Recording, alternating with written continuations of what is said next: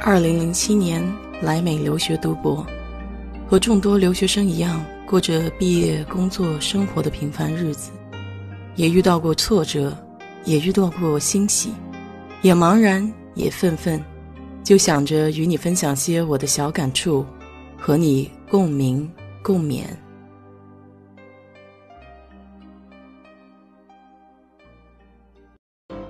嗨，你好。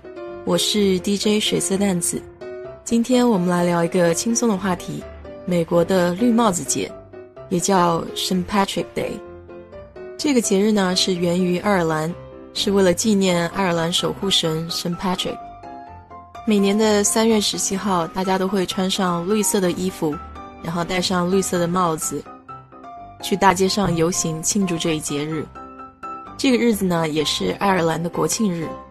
美国呢是从一七三七年的时候把这个节日引入到自己的国家，然后开始庆祝。通常呢，在这个节日的时候，人们会在曲奇饼和蛋糕上做出三叶草的图案，加入绿色的糖霜和奶油霜做装饰。除了三叶草之外呢，彩虹也是这个节日的标志，因为在爱尔兰民间传说中，彩虹出现的地方是一定有宝藏的，所以看到彩虹就代表。有幸运的事情要发生哦！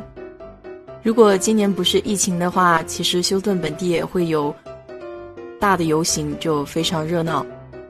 主题就是绿，各种各样绿颜色的衣服、帽子、鞋子。通常在这一天的时候呢，白宫的水也会染成绿色的，还有芝加哥那条河，非常壮观。对于美国人来说，不管什么样的节日，都少不了酒的陪伴。由于是爱尔兰的节日，所以这一天当然是要喝吉尼斯牌的黑啤酒，因为这个品牌就是出自于爱尔兰的。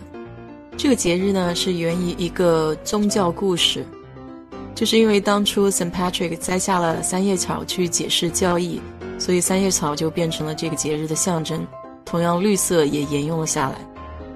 还记得不久之前在抖音上看到一个说国外的老奶奶。特别喜欢绿颜色，把家里各处都染成的绿色，就像一个小仙女一样。不知道这个是不是跟 s t Patrick Day 有关呢？这几天呢，老外的朋友都玩的比较嗨，都会去酒吧庆祝。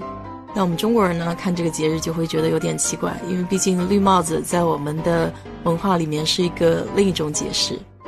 出于好奇，我就去查了一下，为什么绿帽子在中国这个文化里面是一个比较不好的词。先从这个绿色说起哈，就在古代人的眼里呢，绿颜色已经是一个比较不好的颜色了。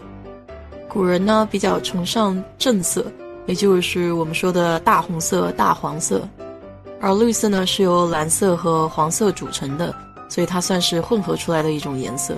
那古人就认为这种颜色呢其实是比较轻贱的，特别是在我们古代这么讲究阶层的一个时间。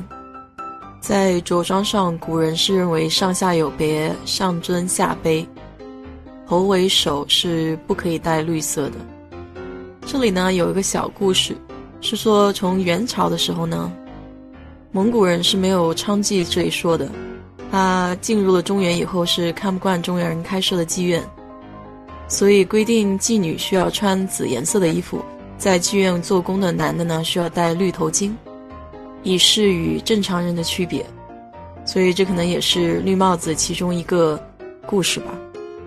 这里呢，也就体现了每个国家这个文化上的一点差异吧。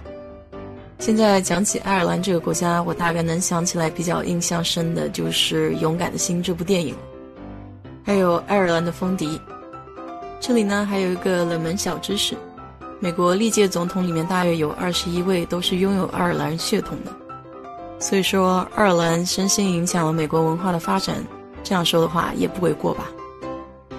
哎，突然想到，美国人过节的时候都少不了啤酒。其实对啤酒来说的话，这边也有很多的说法。以后找一期节目专门给你聊一聊美国人的啤酒。可惜休斯顿市长前两天刚刚颁发了禁令，所有的餐馆和酒吧都停止堂食营业，呃，都必须实行外卖。所以这两天快递小哥都要忙疯了吧？我想，说是亚马逊马上要扩招十万的快递员。说到游行呢，也不止 St. Patrick Day 有游行，去年我是参加了一个同性恋的游行，叫 Pride Parade，好像翻译过来大致的意思就是“我骄傲，我游行”。每年我们公司也会鼓励员工去参加一些这些公益的游行活动，其实还蛮好玩的，因为公司会准备很多这种免费的小礼物。我们当时手上抓的有荧光棒啊、小扇子啊、贴纸啊这类的，然后在游行的过程中，两边的群众呢会向你猛烈的招手，因为他们想要这个免费的礼物，你就可以向观众群里面撒一些，而且现场的气氛也特别的活跃，因为每一个公司都会准备好他的花车，还有很大声的音乐，然后有同事就在车上跳舞，然后撒礼物。我们呢就在底下边走边撒礼物。如果不是休斯顿太热，等待时间太久的话，这个游行还是很值得一去的。游行呢是晚上七点半开始的，但是你人大概是下午三点多钟就要到那边去做准备了。不过我也算经历了一次，体验了一把。另外一个比较大跟游行有关的宗教节日就是 Mardi Gras 了。这个节日是每年的二月份在新奥尔良。算是跟天主教有关的一个盛大节日吧，我还没有去参加过。本来是准备今年去看一看的，但这个疫情也是无语了。等以后我去实地参加了以后，再回来给你汇报一下这个盛况是如何的吧。听说是非常的疯狂，因为大多数人都是边喝酒边游行。美国人算是比较懂得享乐的，只要抓住一个节日，都会尽情的狂欢。就像 TVB 港剧里面经常说的一句话：“做人嘛，最重要就是开心。”好了，今天这期节目就做到这儿吧。今天你遇到什么值得你高兴的事儿了吗？欢迎你在我评论区留言，谢谢。